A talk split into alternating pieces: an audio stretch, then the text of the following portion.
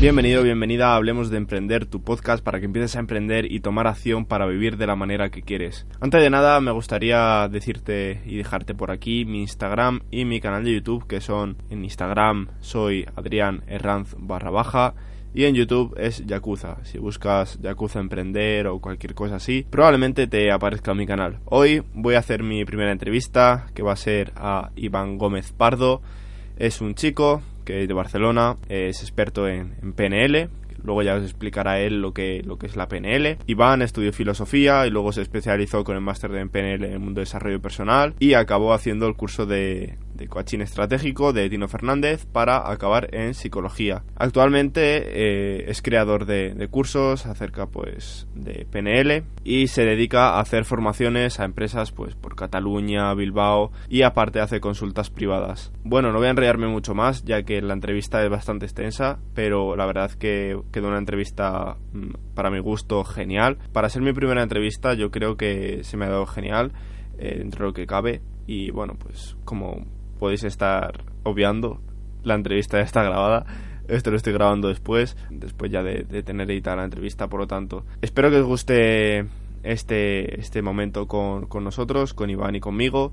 Eh, tenéis más o menos una hora por delante de, entrevista. Por lo tanto, no me enrollo más, os dejo la red de Iván en la descripción y en la nota del programa, que es en Instagram arroba pnlcoachbcn y su página web que es ivangomezpardo.com ¿vale? Repito, ivangomezpardo.com y por lo tanto, pues por ahí podéis seguir su trabajo, por ahí podéis contactar con él, cualquier duda que tengáis, si queréis hacer una consulta privada con él, si queréis proponerle hacer algo en conjunto o queréis debatir con él o lo que sea, por ahí tenéis a Iván. Por lo tanto, espero que os guste la entrevista y por aquí la tenéis. Un saludo. Bienvenido Iván, ¿qué tal todo? Pues muy bien, la verdad, tenía ganas de, de hablar contigo, de hacer la entrevista porque sí que es verdad que hace tiempo que hablamos por Instagram y por WhatsApp, pero creo que esto, bueno, es un acercamiento desde otra perspectiva y creo que puede ser bastante chulo y a ver cómo sale. Sí, pues nada, eh, tengo unas cuantas preguntillas preparadas, solo que, bueno, luego lo que nos vaya surgiendo, pues es algo que, es bienvenido siempre. Más que nada un poco para que la gente de mi podcast te pueda conocer, te pueda eh, seguir en redes sociales y demás, que ya lo he dejado antes y al final el podcast volveré a, poner tus redes sociales y donde te pueden encontrar. Así que nada, primero de todo, eh, ¿de dónde eres, Iván?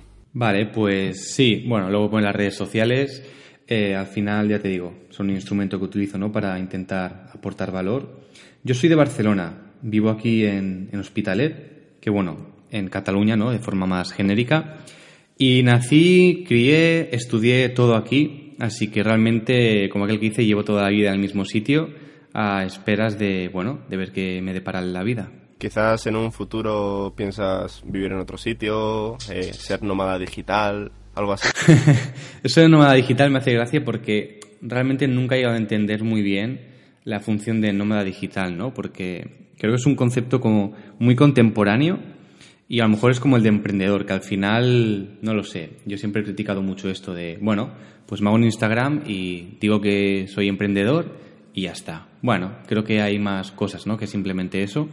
Pero sí que es cierto que por mi parte siempre me ha gustado viajar. No ir a lugares muy lejanos, pero porque primero prefiero ver lo que tengo cerca, que muchas veces te vas a sitios que están demasiado lejos y no ves ni lo que tienes en tu propia ciudad, cuando a veces hay belleza donde resides. Y creo que eso muchas veces se pierde. Sí, eso es cierto. Mucha gente se piensa en ir a, a Bali o sitios así de los que ahora mm. todos los emprendedores, entre comillas, eh, visitan. Pero luego lo que tienes a 10 minutos de casa, luego al final nadie, nadie lo quiere visitar, pero porque no se dan yo creo que ni cuenta. Prefieren primero ir a Bali y luego ya visitan un pueblo de al lado de tu casa. Sí, porque además, por ejemplo, no sé dónde fui, si por Francia, que ¿cómo se llamaba la ciudad? Burdeos o por esa zona. Y digo, ah, qué chulo, las dunas y todo, no sé qué. Y luego vengo para aquí, a lo mejor me voy para la parte más norte de Cataluña y hay zonas que dices, hay unas calas, hay unas playas, una arena, un agua, que digo, es que no es que tenga que envidiar o no a otras ciudades o a otros países, pero la verdad es que merece mucho la pena de visitar y no hace falta que te gastes pues 2.000 euros para ir a otra punta del mundo cuando aquí ya tienes esta belleza, ¿no? Y es un poco eso. Cierto, cierto. Mejor visitar un poco lo que tienes cerca, que aparte te va a salir más barato eh, te vas a ahorrar tiempo del viaje y todo, y puede que pases un momento increíble. Sí, pero bueno, luego cada uno caga, lo que quiera, ¿no? Al final, pero, pero sí que es verdad eso. Claro, todo es cuestión de, prioridades un poquillo. Sí. Bueno, pues cuéntanos, ¿hace cuánto tiempo empezaste en todo el tema de PNL y desarrollo personal? Pues mira, yo siempre digo que a nivel más fuerte fue desde que me hice nómada digital, ¿no? Desde que me hice autónomo que fue realmente ese salto ya cualitativo porque ya empezaba a tener las facturaciones necesarias para dar ese salto que, bueno, que mi camino requería. Pero sí que es verdad que creo que desde los 17 años o así ya empecé en esto. A mí siempre me ha gustado muchísimo leer y aprender, ¿no? Y bueno, de ahí estudiar las dos carreras, el máster en PNL. Entonces, desde los 17, 18 más o menos, ya empecé con filosofía a leer y claro, lo que lees en filosofía al final no deja de ser, depende de qué autores, ¿no? Pero desarrollo personal, porque lees a los estoicos y te hablan sobre la imperturbabilidad del alma, sobre qué tipo de moral o ética tienes que tener. Y todo eso un poco al final es lo que hoy en día se necesita, ¿no? ¿Qué tipo de comportamiento es más adecuado? ¿Cómo mejorarlo? ¿Cómo cambiarlo? Y poco a poco cuando fui avanzando los estudios y encontré la PNL y ya luego la psicología, pues sí que es verdad que de alguna manera todo eso me iba cambiando y fue cuando una lucecita como dentro de mí me dijo, Buah, si tú puedes llegar a cambiar con el, entre comillas, poco tiempo que llevas y eres capaz de hacerlo al resto de personas, eso debe ser ya otro nivel, ¿no? Porque al final el cambio interno produce cambios externos, que eso es muy importante, porque muchas veces queremos cambiar a los demás sin cambiarnos a nosotros mismos y, la cosa es que funciona al revés. Tú primero tienes que empezar por hacer una introspección de ti mismo o de ti misma y ver qué es lo que hay y de ahí ir hacia afuera, ¿no? Al mundo exterior y aportar todo ese valor, ese conocimiento que tienes. Así que un poco eso, yo creo que desde los 17 llevo en esto, pero ya más en serio, pues el último medio año, año, que es donde ya le he metido más fuerza, más chicha y he empezado a crecer en todos los aspectos. Joder. Pues sí que es verdad que ya le gustaría más de uno haber empezado tan, tan pronto en, todos estos temas, sobre todo conocerte a ti eh, y conocer tu interior. Pero la verdad es que yo te conocí a ti cuando tenías, yo creo que 2.000 seguidores en Instagram o algo así, que fue hace alrededor de 8 meses, calculo. Sí, sí, sí. Hace un añito no llega, más o menos. Sí, más o menos. Sí. Y la verdad es que, joder, ahora mismo estás ya sobrepasado los 10.000, ¿acaso? Creo. Sí, 2.200 y largo, porque como no te pone Instagram el pico, te pone solo el 10,10 y así, pues... Pero más o menos, sí. Madre mía, menudo... Se me pone la piel de gallina. Porque, joder. Al final es como todo, ¿no? O sea, yo, tengo un poco el, la comparativa con, con un amigo que empezamos más o menos un poco a la par y de algún modo su contenido no tiene nada que ver con el desarrollo personal, ¿eh? era, era otro mundo. Pero haciendo más o menos los dos lo mismo, veías que lo mío, bueno, tiene mucho más tirón, ¿no? A la gente le gusta mucho más, me sigue, recibo mucho feedback, no tanto en comentarios, la, la gente es como que es muy tímida, pero por mensaje directo sí que hay muchísimas personas que me abren agradeciendo o enviándome algún mail o algún audio o pidiéndome incluso consejo. Entonces, la verdad es que se valora muchísimo porque en muy poco tiempo es como que he conseguido crecer hasta un punto que la gente ya confía en mí como para poder atreverse a decir, oye, mira, me pasa esto, ¿cómo crees tú que podría solucionarlo, podría cambiarlo? Y la verdad es que yo eso lo agradezco muchísimo porque intento siempre aportar pues un contenido, yo siempre lo digo, de valor, que luego la gente lo valore realmente o no, ya depende más de ellos, ¿no? Porque yo algún vídeo que tengo, bueno, pues el marcador somático de Damasio, y tú dirás, Dios, pero ¿qué, qué es eso? Es que ya suena hasta súper chungo. Bueno, pues son cosas que a lo mejor no son muy comerciales, por decirlo de alguna manera, pero que creo que tienen un impacto fuerte, tienen una trascendencia bastante alta y al final es lo que yo siempre busco, porque para subir un vídeo diciéndote que eres muy guapo y que adelante con todo y bueno, eso lo puede decir cualquiera. Al final yo utilizo un poco lo que he estudiado y mi experiencia y te aporto algo distinto. Entonces, no sé si a la gente le gustará más o menos, pero de momento parece que funciona y es lo que con lo que yo estoy cómodo y lo que me gusta y es lo que sigo haciendo a día a día. Sobre todo si, si te gusta lo que estás creando y aparte eh, la gente te envía esos mensajes, esos agradecimientos y demás, yo creo que debe ser algo que, que te llene, porque, joder, date cuenta que mm, a más de una persona ya le gustaría haber crecido lo que has crecido tú en, en este último tiempo. Y aparte de haber crecido, pues eh, eso, que la gente interactúe contigo, te lo agradezca, te pida consejos, etcétera, yo creo que debe estar bastante bien.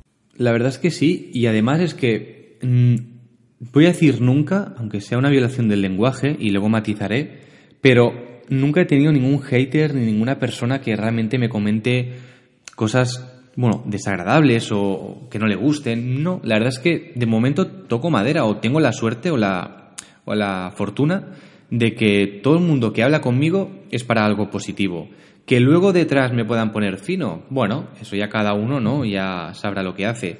Pero al menos lo que yo veo, lo que la gente me transmite, es siempre algo positivo. Y eso es de agradecer, porque al final voy creciendo y en todo este recorrido que llevo, la verdad es que de momento es muy positivo para mí por eso, porque el feedback, tanto si hay más como menos, siempre ha sido positivo, críticas constructivas, y la única vez, y de ahí lo de matizar, que tuve un hater, por llamarlo de alguna manera, una crítica así un poco dura, fue cuando tenía creo que 600 seguidores y como que cuatro vídeos, es decir, que casi no, no tenía ni fuerza ni peso y me abrió por mensaje directo para decirme, pues, bueno, barbaridades. Y yo, no sé quién eres, no nos conocemos, apenas he empezado y me estás diciendo unas cosas que no tienen ningún fundamento. No sé si se aburría o qué, pero fue algo curioso porque desde ese momento nunca más ha pasado y lo que te digo, el feedback de la gente es positivo. Entonces me sorprendió porque pensé, anda, mira, mi primer hater, ¿no? Y yo como contento en plan, soy el influencer del año.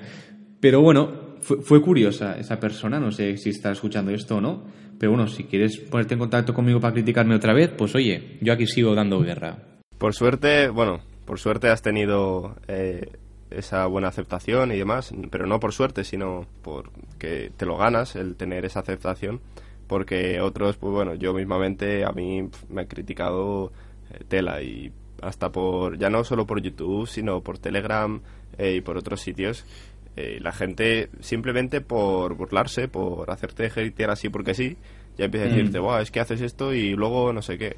Pero eso es lo mejor, ¿sabes? Porque al final cuando mucha gente, es lo típico, ¿no? Cuando mucha gente te critica, que es porque, bueno, ellos ni lo habrán intentado seguramente, porque yo no veo a Tony Robbins saliendo en la tele diciendo, no, mira, es que Gran Cardón y Gary Vee son esto y son lo otro. No, porque al final cuando tú llegas a un nivel de conciencia y, y de gratitud contigo mismo, que vas más allá de toda la crítica burda y, superficial, no necesitas hacer este tipo de comentarios. Es más, yo a veces cuando voy a ver un vídeo de YouTube y veo estos dislikes y comentarios de no sé qué, es en plan, si no vas a aportar nada, no sé a qué vienen estos comentarios. O sea, realmente a la persona que está detrás a lo mejor le afectan más de lo que crees y realmente no le están ayudando nada. Entonces sí que es cierto que esas críticas yo para mí no las veo nada útiles y luego más allá de eso es que si las usas a tu favor pueden ser hasta importantes porque te puede marcar como un punto de origen y pasado un tiempo puedes mirar hacia atrás como ha pasado a mí con esta persona, ¿no? Y decir, bueno, pues eh, 9.000 seguidores después, yo he mejorado, a la gente le está gustando y no he tenido ningún hater más. Entonces, esa crítica que tú hacías, ¿en base a qué? ¿No? Entonces, al final eso es como un golpe sobre la mesa porque demuestras con el tiempo, con la experiencia y con el contenido que esas críticas eran banales, sin fundamento, y si alguna lo era, la utilizas para mejorarlo y ya está. Porque si no, al final es eso, la gente tiene mucha libertad de crítica y creo que a veces eso no es lo más adecuado. Sí, yo creo que la gente sobre todo es muy destructiva y, muchas veces eh, te podrían hacer una crítica constructiva que simplemente, mira, pues no me ha gustado eh, este vídeo por esto y esto.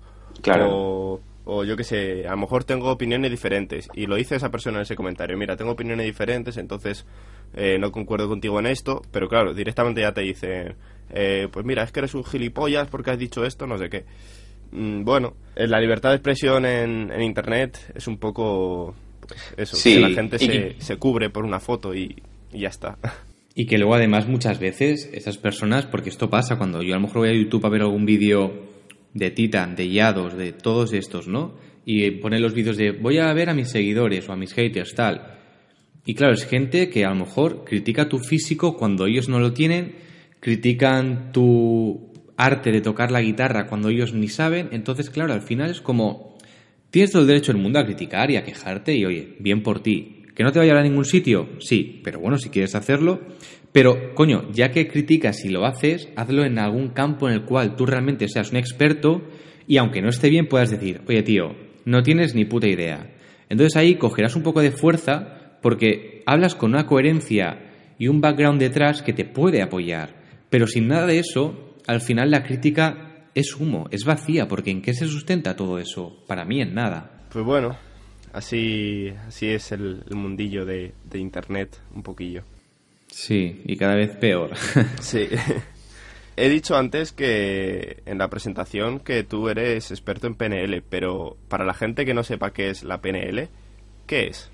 Pues a veces cuando, bueno, antes, ¿no? Cuando se lo comentaba a mis amigos en plan, pues mira, estoy estudiando PNL, no sé qué, y la broma más fácil siempre era, hola, que, estudias penes. Y, y había risas para rato, ¿no? Porque claro, al final, pues la broma fácil sale. La PNL es la programación neurolingüística que básicamente, definiendo solo qué sería el nombre, es como la forma que tienes de reprogramar tu mente, ¿vale? Tu neurología a través del lenguaje, de las palabras. Y entonces, ¿esto en qué consiste? Pues en que con una conversación, ¿vale? Con preguntas, lo que haces es intentar descubrir pues tus creencias, tus valores, cuáles son tus propósitos, si tienes miedos y cómo solucionarlos. Todo esto se puede ver muy claro ¿no? en, la película de Tony Robbins, de No soy tu gurú, cuando aparece una chica hablando sobre la dieta, que dice que claro, que le cuesta mucho llevarla a cabo, por esto, por lo otro, y Tony está con plan, sí, sí, me parece muy bien tu vida, voy a preguntar. Y cuando empieza a preguntar y a indagar, entonces acaba la chica llorando desconsolada porque su padre, cuando era pequeña, y esto parece a lo mejor mucho de psicoanálisis y de Freud, pero es que realmente es así, o sea, nuestras limitaciones actuales y nuestras creencias y valores no son de ahora, sino vienen del pasado, de unas creencias antiguas que nos han impuesto o que hemos vivido y entonces llegan hasta el día de ahora, el momento presente, y si no eres consciente de cuáles son y mucho menos tienes la fuerza, la voluntad de querer cambiar eso, al final, claro, tu cuerpo no te va a decir, eh, tienes esta creencia limitante por esto, sino te va a decir, bueno, no quiero seguir con la dieta. Entonces tú tienes que ser capaz de ver, de averiguar cuál es el motivo que hay detrás de por qué no puedes seguir la dieta. Y ahí está donde un poco trabaja la PNL, ¿no? con las preguntas y el lenguaje, descubrir cosas de la persona, de las creencias, de los valores, y a partir de ahí hacer un trabajo que permita cambiar y redirigir el rumbo que quiere. Y aparte es un poco descubrir eh, lo que o sea, a través de las preguntas, lo que la persona eh, sí que lo lleva dentro, pero más o menos, eh, bueno, más o menos, eh, no se da cuenta de, de por qué. No, no es, no la PNL no es tanto el por qué, porque nunca mejor dicho son, son, las creencias ¿no? que uno tiene, sino es el para qué, ¿no? Es esa intención positiva de decir, vale, si yo te digo, porque si yo te pregunto, ¿por qué no sigues la dieta o por qué te cuesta seguirla? Tú me vas a responder con una excusa, es que tenía mono de McDonald's, o es que tenía sueño, o es que... Entonces, esas excusas no nos permiten llegar más allá, no nos permiten indagar porque te da una superficialidad que con eso poco se trabaja. Cuando tú preguntas el para qué, esa intención positiva que hay detrás, ya empiezas un poco a rizar el rizo, porque si yo te digo, en lugar de por qué no sigues la dieta, ¿para qué te sirve dejar la dieta o no mantenerla? ahí ya te planteas cosas que con el por qué no lo hacías. Porque el por qué es la excusa es porque no quiero o porque lo que sea. Pero ¿para qué te sirve a ti dejar la dieta? Es, hostia, ¿qué gano yo con esto? Y ya empieza tu cabeza a pensar en los motivos, en todo eso, y ahí es cuando ya empiezan a cambiar pequeñas cosas. Cierto, cierto, yo eso no, no, me, no me he dado cuenta, o sea, ahora mismo he sido cuando he abierto un poco los ojos y he dicho, joder, Sí, con los amigos pasa igual. Eh. ¿Por qué te enfadas? Porque eres gilipollas. Vale, gracias, me voy a mi casa. No, es ¿para qué te enfadas con ese? Sí. Para que me haga caso mi prima de Cuenca. Vale, pues entonces ahora sabes que el motivo por el que te enfadas no es porque el otro es gilipollas, sino porque quieres que te haga caso tu prima de Cuenca. Y eso cambia mucho, porque ya te está dando un motivo real con el que trabajar y cambiar, porque el primero era una excusa que tú te habías puesto para, de alguna manera, esconder el motivo real que había. Cierto, cierto. Joder. Estas cosas te abren, te abren un poquillo los ojos, yo qué sé. Yo, creo que a, más de una persona, si imagínate pues lo que tú dices de la dieta o cualquier otro problema que tenga en su vida o cualquier, imagínate, quieres eh, hacer deporte, pero dices, no, es que no puedo, es que tal. A lo mejor, eh, gracias a, esto, a este podcast, a esta entrevista, hay gente que simplemente solo por eso, por preguntarse el para qué, eh, ya abre los ojos Sí, ese abrir los, ojos se llama breakthrough en inglés, ¿no? que es como esa rotura de pensamiento, o como dice Tino Fernández, ese momento ajá, ¿no? que es cuando dices, hola, ahora lo veo. Y eso es muy bueno porque ahí es cuando ya se empiezan a romper patrones que tienes y entonces ahí empieza ese momento de cambio. Por eso es como cuando Tony dice que la emoción se puede cambiar en un momento, porque cuando tú de golpe descubres dónde está la raíz del problema o dónde está el motivo que te impedía, pues ya está, a partir de ahí ya es todo decisión tuya lo que pase a partir de ese momento. Bueno, tampoco me quiero enrollar mucho, ¿no? Lo de la PNL, al final también tengo un artículo en mi página web que quien quiera puede ir a verla, que es muy fácil porque es mi nombre y mi apellido, ivangomezpardo.com. Y ahí en el apartado de blogs tengo algunos muy interesantes y uno precisamente es eso, ¿no? Es sobre, bueno, ¿qué es la PNL? Entonces, en qué te ayuda, en qué te beneficia. Y luego tengo otros blogs, otros artículos que pues están centrados un poco en algunas de las herramientas de la PNL. Así que si a alguien pues le gusta leer y le apetece y descubrir más cosas, pues que sepa que ahí va a encontrarlas. De todas formas, en la nota del programa dejaré tanto ese post del que hablas, tanto tu página web, tanto tu Instagram como todo. Perfecto. En Evox, en, en Spotify, en iTunes, en YouTube, en todas las plataformas en la que me esté escuchando. Voy a tener que crearme plataformas nuevas incluso para poder salir. Pues ahí estará para que la gente lo pueda ver y, y eso, y te puedan conocer un poquillo. Perfecto. Vamos a pasar con la siguiente pregunta, porque si no al final se hace un podcast de una hora y no, no hay tiempo. Iván, ¿tú eres feliz? Esa pregunta es una pregunta muy interesante, porque además yo que vengo de filosofía, yo te diría, ¿qué entendemos por felicidad? Porque claro, al final también es lo que dice la PNL, ¿no? Que, bueno, pues cada uno tenemos un mapa y el mapa no es el territorio. Entonces, si me preguntas a mí qué es feliz, tendría que definirte qué es la felicidad para mí y entonces decirte si lo soy o no. ¿no? Porque a lo mejor te digo, pues no soy feliz. Y alguien desde fuera me diría, pero ¿cómo no puedes serlo si... Ahora me lo invento, ¿eh? Si tienes una casa en la playa, si tienes un Ferrari, si no sé qué... Bueno, porque para mí a lo mejor la felicidad es, pues no sé, pintarme la uña del dedo gordo del pie y como se me cayó hace años y no tengo, pues no soy feliz. Entonces, vuelvo a tu pregunta, ¿eh? pero lo digo porque a veces es eso, que preguntamos cosas y hay que definir bien claro el concepto para poder entender más allá. Además que, claro, en PNL se trabaja el lenguaje, o sea que por mi parte, pues voy a ser un poco cansino con eso.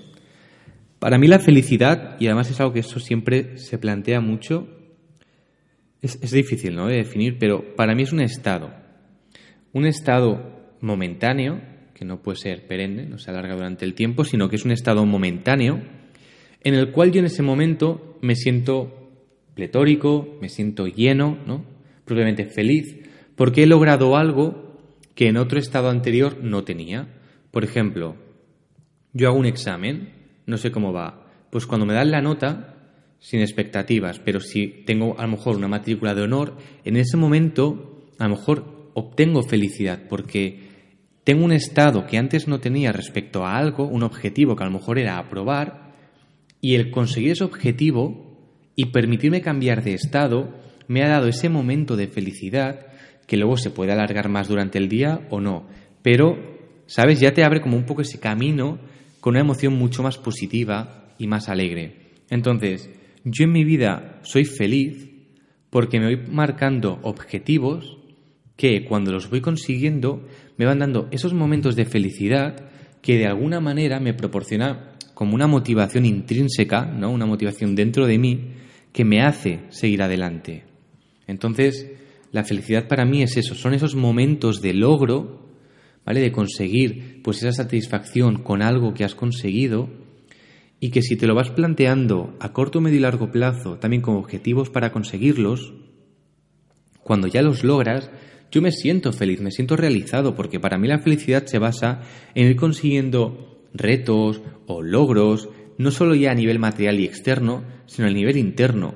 Yo cuando a lo mejor hago una consulta y consigo cambiar la vida de una persona, y lo veo porque se calibra eso cuando acabas la consulta, yo en ese momento soy feliz, porque he conseguido un estado mejor con el que estaba o había empezado por haber logrado algo para mí o para los demás, ¿no? Porque muchas veces en un cumpleaños no nos regalan nada, estamos solamente como observadores, pero estamos felices, porque la energía que se vive, la emoción que hay en el ambiente es de alegría, es de júbilo, es de ver como un ser querido, una persona pues que no eres tú, pero es cercana a ti, está feliz porque recibe regalos, tiene a sus seres queridos cerca, ¿no?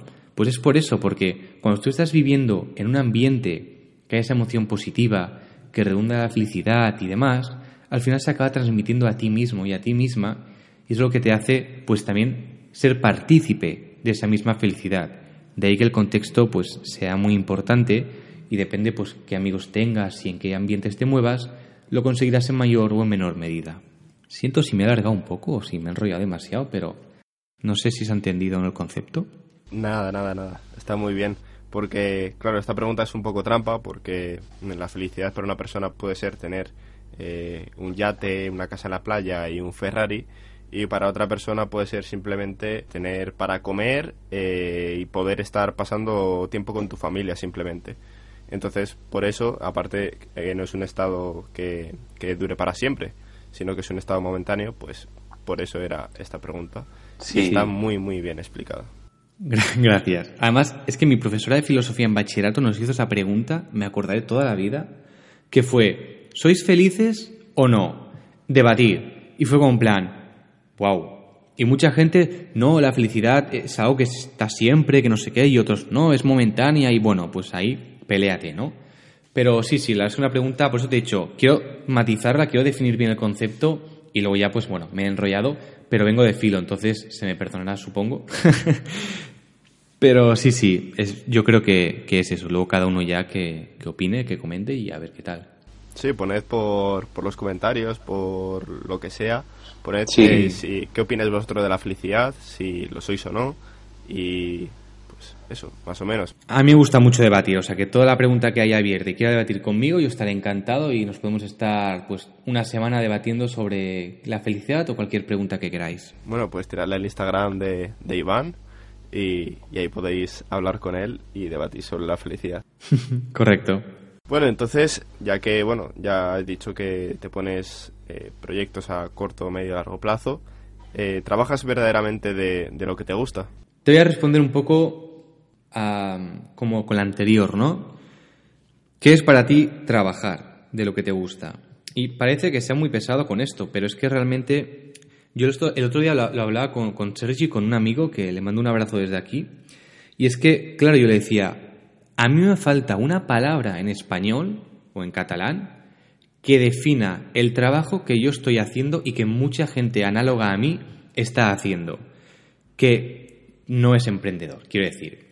Yo puedo trabajar por cuenta ajena o por cuenta propia, pero si trabajo por cuenta propia, ¿no? Es como tú estás trabajando para mí no, porque no lo quiero catalogar como hobby, pero al final, claro, yo hago cursos online, entonces me paso muchas mañanas grabando, creo contenido también para la web y para Instagram, ha ido también a algunas empresas de marketing digital, paso consulta. Claro, entonces, eso para mí, a ver, es trabajar, pero es lo que te digo, para mí, en el sentido propio de la palabra, que trabajar se entiende, sobre todo en nuestro país, como levantarte a las 8 de la mañana o a las 7 ir a una empresa, a una oficina, a un taller, volver al mediodía, volver por la tarde. Eso es trabajar. Eso es, me voy al curro, tío. ¿No? Pues, claro, entonces para mí eso propiamente no es trabajar. Entonces, es lo que decía, ¿no? Falta una palabra un poco que defina lo que yo y más gente como yo hacemos. Pero si entendiéramos como trabajo lo que yo hago, realmente sí que vivo de lo que me gusta y de mi trabajo que es este. ¿Por qué? Porque hasta no hace mucho sí que estuve trabajando, pues bueno, en varias empresas, ¿no? Y en alguna academia y demás. Pero llegó un momento en el que quise apostar, porque la cosa empezaba a funcionar y dije, mira, aunque gane un poco menos, vamos a hacer un salto de fe y vamos a apostar por esto, porque si ya funciona dedicándole, como aquel que dice, media jornada, ¿qué pasaría si le dedico una jornada completa? Y esto lo hablé contigo hace también unas semanas. Hice una inversión en una cámara que valía un dinero, un dinero grande, pero ¿por qué? Porque digo, creo que es el momento, y hay, digamos, detrás el capital necesario para hacerlo, de dar un salto cualitativo y poder ofrecer una calidad mucho mejor de la que hasta ahora he ofrecido. Entonces, todo eso lo he podido hacer porque mi trabajo, ¿no? Si lo decimos así, me ha permitido dar este salto. Y como esto, pues saltos futuros que espero que lleguen y que me permitan seguir creciendo y seguir cada vez avanzando hasta llegar a un punto de encontrar esa libertad financiera que al final creo que todos deberíamos tener para poder vivir más desahogados. Me he trabado un poco, pero bueno, se ha entendido, ¿no? Más desahogados, se dice. Desahogados. Desahogados, sí. Sí, pero no sé si era esa, pero bueno. ¿Y, por qué es eso? Porque al final tú ves la televisión y no habrán pensiones, el sueldo mínimo, no sé qué, y al final eso es una sensación de agobio, de ansiedad que dices, voy a llegar a los 65, 67 o 70, a saber cuándo llegue el momento a qué edad será la jubilación, y me va a quedar algo. Pues si ya previamente has estado trabajando en tu libertad financiera, ¿no? En tu propia pues economía, en tu inteligencia financiera, en todo, no te va a importar, no vas a tener problemas porque ya estás preparado para cuando llegue el momento. Y creo que ahí reside una de las claves de la vida, en poder por ti mismo autoabastecerte, crear tu autonomía y no depender del Estado ni de nadie para poder continuar con un ritmo de vida que tú quieras llevar. Mucha gente lo que busca es el, estar trabajando para cotizar y que luego llegar y empezar a vivir a partir de cuando se jubilen. Pero mm, qué triste sería el tener que estar trabajando eh, pues como hemos hablado antes, de, de 8 a 5 de la tarde, por ejemplo, en una oficina, eh, sin parar, eh, o en un taller, o en lo que sea, o sea, en cualquier trabajo, y que tengas que estar trabajando esos años para luego que te quede una pensión, que a ver si puedes viajar y empezar, pues eso, a, a vivir sin tener que dedicar todo ese tiempo a trabajar y me parece triste que mucha gente eh, se ponga a buscar eso, o sea, se ponga a buscar el empezar a vivir a partir de, la jubilación en vez de empezar a, vivir a partir de, ya, de ya mismo, o sea, de que tú empieces a trabajar, a crearte proyectos, a, ya, ya no te digo que tengas que, que pues, imagínate, crearte un, un membership site o lo que sea, sino tener clientes, pues eso, el, el cambiar tu, tu tiempo por dinero pero claro, eh, siendo tú, por así decirlo, tu propio jefe, o sea, lo típico que, busca la gente, y el, el, tener clientes, eh, tú dedicar las horas que, quieras a ello, pero no tener que estar, eh, pues eso, tener un tiempo que a lo mejor no puedes ver ni, ni a tu familia y llegas luego a casa cansado, ya simplemente cenas, te duchas y te vas a dormir y al día siguiente igual. Eso para mí no es vida. Es que es eso, o sea, al final a mí me pasaba yo, estuve trabajando en varias empresas y bueno, al principio del todo, ¿no? Lo típico tal vez en el McDonald's. Y me pasaba eso, que a lo mejor venía, porque por ejemplo cuando yo tenía 18 y estaba en el McDonald's, eh, venía un fin de semana y ahí se trabaja igual. Y a lo mejor un sábado era el cumpleaños de, pues, o de mi primo, o de mi hermano, o de mi novia, o de lo que, de la persona que sea, da lo mismo. Y dices tú, es que no puedo ir, o puedo ir solo una hora, o puedo, o busca cambiar el turno, y así con muchos trabajos. Entonces al final, claro, llega un momento que dices tú, ¿me merece la pena? ¿Esto es lo que quiero para toda mi vida? Y claro, en mi caso no lo era. Yo, el último, bueno, la última etapa, yo cada vez estaba más concienciado en eso, en que yo no quiero depender de nadie para poder tener mi libertad de tiempo. Es decir, que si tú mañana me dices, oye, vente a Segovia, que nos vamos a tomar unas cañas, yo te puedo decir, vale, déjame que reserve el billete de AVE y me voy para allá.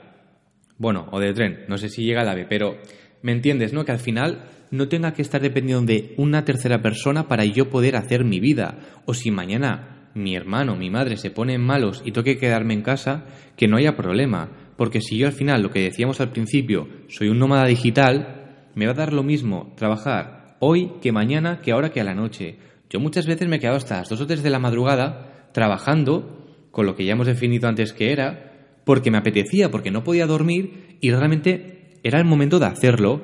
Bueno, pues al día siguiente, si me quiero levantar a las 11, pues me levanto, porque no hay esa obligación que te, que te impida no tener esa libertad que todos creo que merecemos. Pero que está muy bien que haya personas que digan, no, no, porque además se sigue manteniendo ¿no? en nuestro estado. Yo quiero mi trabajo de X horas o de funcionario con X sueldo, genial, pero vas a estar limitado siempre a nivel de sueldo y de tiempo toda tu vida y sin poder disfrutar, porque yo cuando trabajaba también en alguna empresa me decían los compañeros, ¿y las vacaciones no te vas a ir de viaje? Asustados con miedo. Y yo, no, no lo necesito, porque si yo quiero irme, no te preocupes que me voy a ir, aunque trabaje, porque nadie va a impedir que yo, si realmente me apetece y puedo, lo vaya a hacer. Porque al final yo siempre, cuando vi House of Cards, la serie de política que recomiendo muchísimo, de Kevin Spacey, hubo una frase en la primera temporada del primer capítulo que decía, nunca aceptes un trabajo del cual no estés dispuesto a ser despedido. Y eso me lo grabé a fuego porque dije, ¡buah! Es que es verdad. Porque si tú estás dispuesto a hacer cualquier cosa para que no te despidan, te van a ningunear, te van a abusar de ti, te van a explotar y al final el que va a acabar ganando va a ser tu jefe o tu encargado y tú vas a estar ahí como uno más. Y yo era lo que no quería. Entonces, esa frase se me grabó muchísimo y en cualquier trabajo en los que he estado, anteriores a este que es mi proyecto, siempre he tenido muy claro que si me tenían que despedir por X o por Y, que lo hicieran. Porque me iba a dar lo mismo, porque yo iba a generar los recursos suficientes para encontrar otro como hice o para crear este proyecto como he hecho. Entonces yo creo que eso es algo importante y que mucha gente tiene miedo y no debería. Claro, la gente tiene mucho miedo a, pues a que le despidan y demás. Y pues como has dicho, gracias a eso, pues te, te ningunean, te, te esclavizan prácticamente. O sea, tú lo que haces es trabajar para hacer rico a, a, tu jefe en vez de trabajar para poder llevar dinero a tu casa. Correcto. Y es un poco, un poco lo que pasa en muchos, muchos casos. O sea, si nos pusiéramos a ver un estudio, un porcentaje de los casos que pasara eso, yo creo que más de a lo mejor un 20% de, de los trabajos que hay ahora mismo en España eh, le pasa eso a la gente. Claro, es que luego llega el estrés laboral, luego llega eh, la depresión, el burnout. Eh, claro, lógico, si es que no estás en tu propósito, no estás en tu camino, estás viviendo el de otro, trabajando para otro, y encima te ningunean, pues cómo pretendes no conseguir la felicidad en ese estado. Va a ser mucho más complicado. Entonces es algo que, bueno, creo que debería entrar a reflexión y que cada uno piense qué es lo que quiere con su vida y para qué quiere mantener esa situación que tiene actualmente.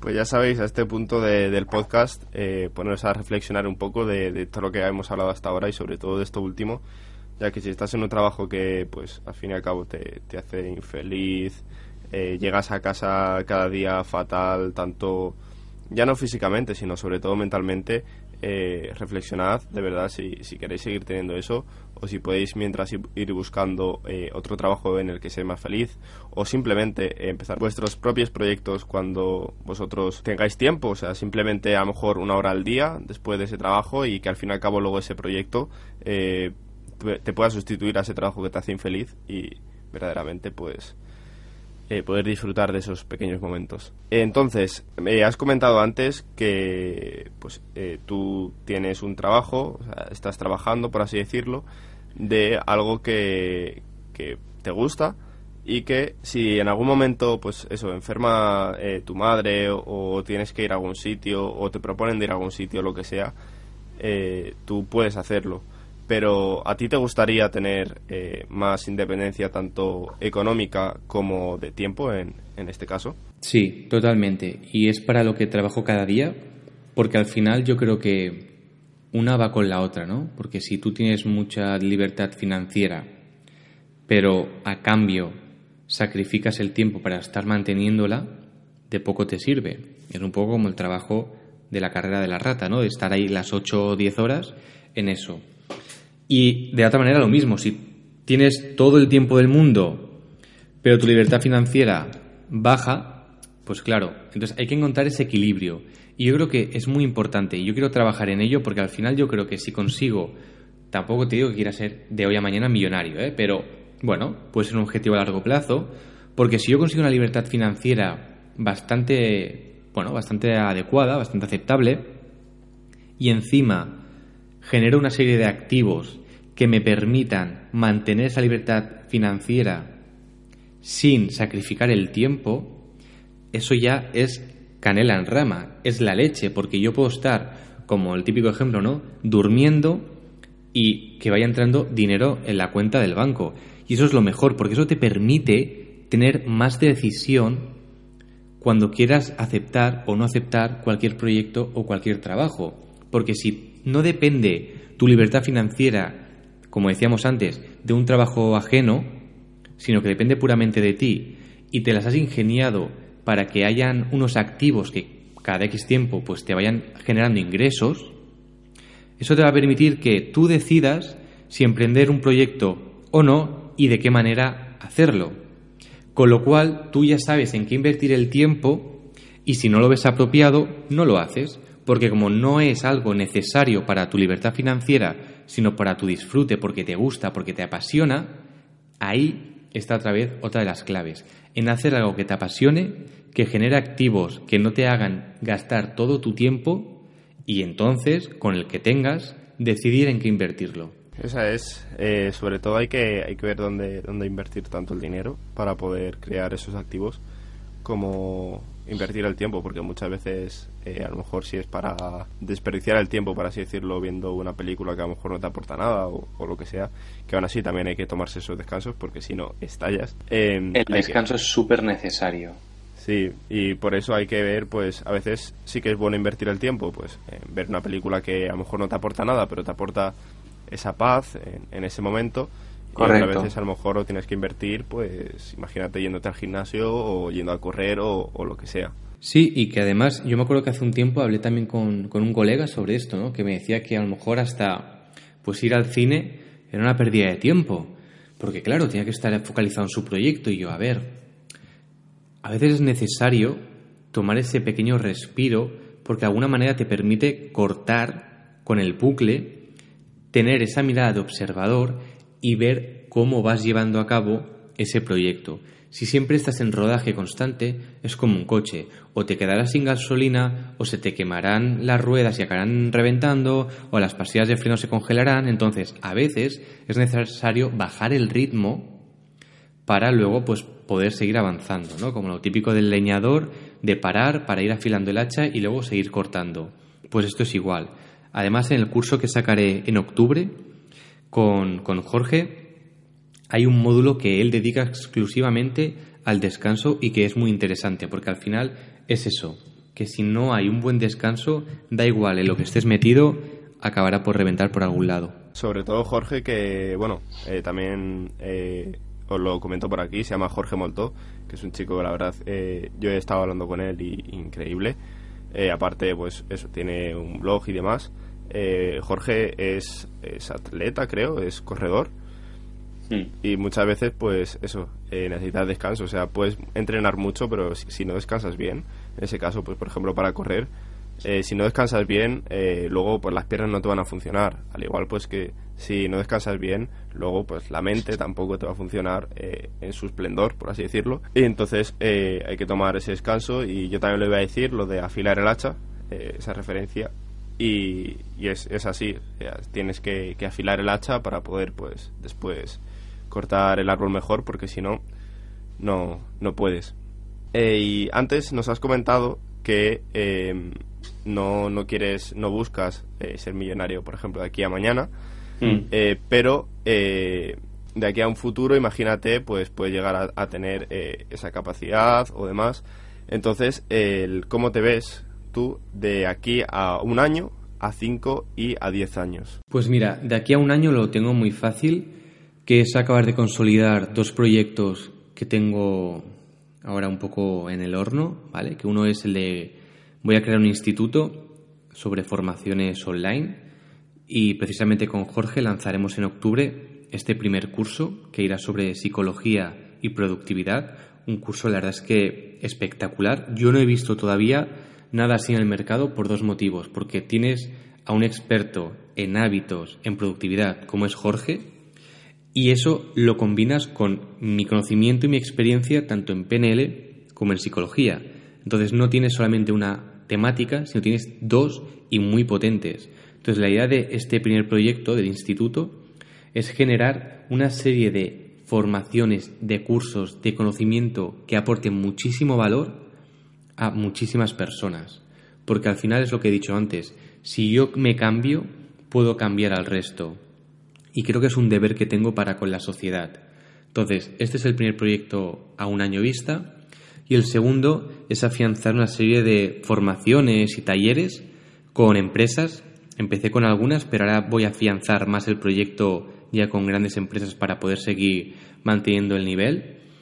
Y luego, en cinco años, la idea sería haber conseguido una libertad financiera más o menos llamaremos mediana, para poder empezar a delegar algunos proyectos, algunas tareas y que poco a poco se empiece a gestar un futuro proyecto como puede ser el de empresa, ¿no? de crear algo que ayude en muchos más campos, en muchas más temáticas, a más personas. Siempre pues con mi supervisión, con mi esfuerzo, con mi empuje, pero algo así. Y a 10 años vista, pues dado que tengo en un mes 25 y en 10 años tendré 35, mi objetivo sería poder consolidar una familia, una casa, un buen coche y para mí una buena moto, ya que soy bastante aficionado a, a las motos. Entonces, yo con lo típico, ¿no? La familia y estos dos caprichos como son el coche y la moto, pues para mí a 10 años sería lo más importante. ¿Por qué? Porque si consigo todo eso, para mí es porque ya he conseguido de alguna manera lo anterior, es decir, la libertad financiera, afianzar los proyectos.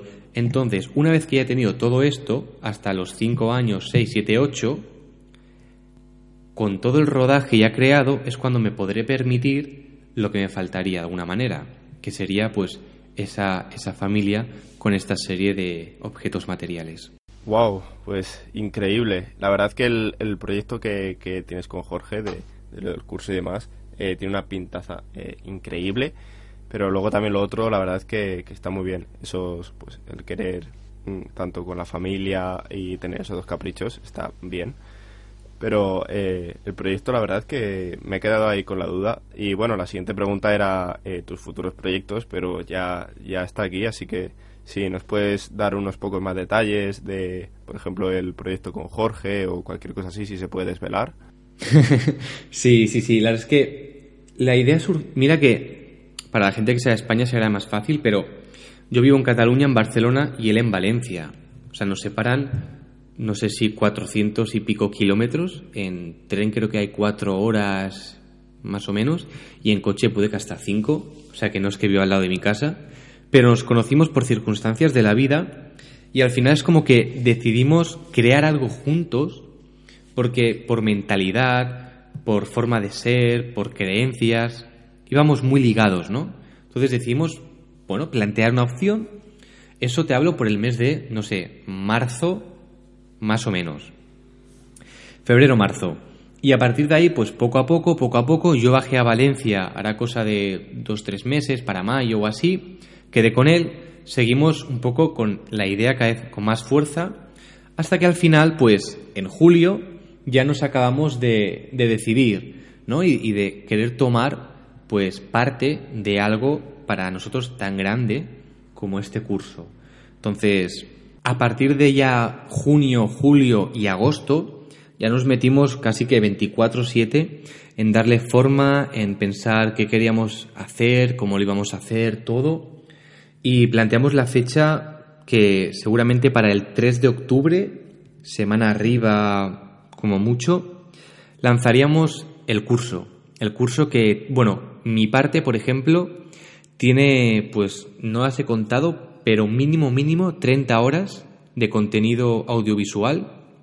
Y la de Jorge no sabría decirte, pero por ahí andará también. Entonces cuenta que es un curso con unas 50 a 60 horas y que tiene además un workbook para trabajar con PDFs, con actividades, bastante completo. Y luego podcast, también algunos podcasts. Entonces decidimos crear algo que aportara valor desde la temática tanto de la productividad como de la psicología. Porque al final, claro, piensa que muchas veces pasa como con la dieta.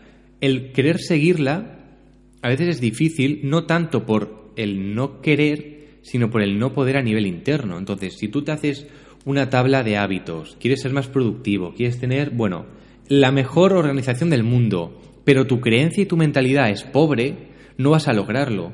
Entonces, combinar ese trabajo de psicología, de PNL, para un poco reprogramar tus creencias y tus valores, uniéndolo a esas eh, herramientas, ¿no? Y esos consejos que da Jorge sobre productividad, es la bomba, porque tienes como la forma en cómo cambiar tu mente y la forma para que una vez que la has cambiado, implantar como estilo de vida todo aquello que quieras conseguir. Entonces, a lo largo de diferentes módulos que están segmentados, ¿no? Pues en psicología, en PNL, hay una parte de mindfulness, pues vamos un poco hablando sobre todo esto. Además, yo me centro en alguna parte de la psicología un poco teórica sobre cómo funciona eh, bueno, el sistema cognitivo, qué tipos de memorias hay, qué tipos de atención, cómo funciona la percepción propiamente de los sentidos, que bueno, no es algo que te pueda dar una clave de éxito para mañana, pero bueno, te da una información de valor que nunca viene de más conocer un poco en profundidad cómo funciona la mente humana. Entonces todo eso se está ya acabando de gestar, está casi a puntito y para octubre, ya te digo, para la primera semana empezaremos ya a, hacer la, el prelanzamiento de lo que será este curso que pinta, pinta fuerte. Bueno, pues eh, este episodio eh, será subido más o menos quizás a lo mejor una semana antes de, de cuando se lanzará.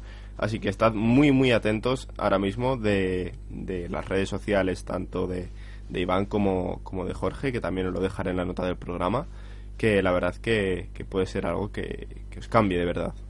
Y nada, ya por último, vamos a despedir el podcast, que al final se nos ha alargado más de lo que teníamos pensado, pero... La verdad es que sí. Pero vamos, ningún problema dónde se te puede encontrar ahora mismo, tanto, bueno, redes sociales, ahora nos comentas, y qué puede esperar la gente de ti. Pues mira, me puedes encontrar en mi página web, en www.ivangomezpardo.com, que ahí tienes pues podcasts, artículos, muchísimo contenido. Y luego también en Instagram, en Instagram en PNL Coach BCN, también puedes encontrar muchísimo contenido que, bueno, de alguna manera se combina ¿no? con la página web Además, pues puedes enviarme cualquier tipo de mensaje por privado, comentar alguna foto, crear algún debate. Y, poco más. En verdad me centro en pocas redes sociales para tenerlo todo, bueno, más a la mano, más, más, más fácil. Y no dispersarme mucho porque al final también, cuando empiezas con los proyectos, cuanto más atinado esté todo, mejor, ¿no? Pero tanto en mi página web como en mi Instagram podéis, eh, bueno, podéis descubrir más cosas sobre mí.